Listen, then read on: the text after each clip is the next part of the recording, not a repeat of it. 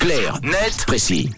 7h23 ce lundi, bienvenue, on s'intéresse dans Clarnet Précis avec toi Tom aux caisses automatiques dans les supermarchés. Oui, les fameux self-checkout qui ont fleuri ces dernières années dans certains commerces de la grande distribution, Coop, Migros et Manor pour les plus euh, populaires, mais ces symboles de modernisation de nos sociétés qui menacent de remplacer du moins en partie les caissières et les caissiers, ont-ils vraiment la cote?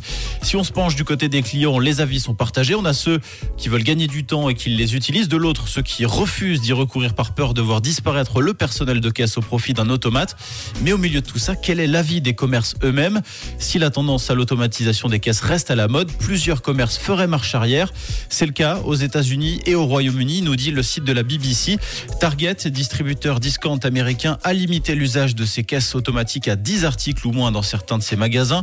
Walmart les a carrément retirés sur plusieurs sites. Et enfin, Booth, une chaîne britannique d'épicerie, y a pour le coup totalement renoncé. Et c'est quoi la raison de ce retour en arrière? Alors la première raison, c'est les vols qui seraient deux fois plus fréquents aux caisses automatiques selon le site Cori.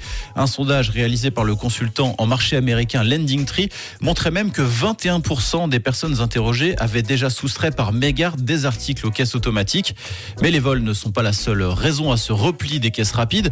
Le site Cori nous explique que ces machines sont paradoxalement coûteuses en personnel. Les erreurs, dysfonctionnements, annulation d'articles ou plus simplement leur relative complexité d'utilisation exigent la présence d'hôtes de caisses en soutien. Pour certains commerces, l'installation d'automates est donc plus contre-productive qu'autre chose. Et en Suisse, est-ce qu'on réfléchit aussi à les supprimer, ces caisses rapides? En tout cas, des solutions sont à l'étude pour limiter le nombre de vols. Certains magasins engagent des agents de sécurité qui, à défaut de vérifier les commissions, peuvent dissuader les clients de dérober un article. On a également l'exemple de Migros qui a installé des barrières dans six de ses magasins à la sortie des caisses. Le client est donc obligé de scanner son ticket avant de pouvoir sortir.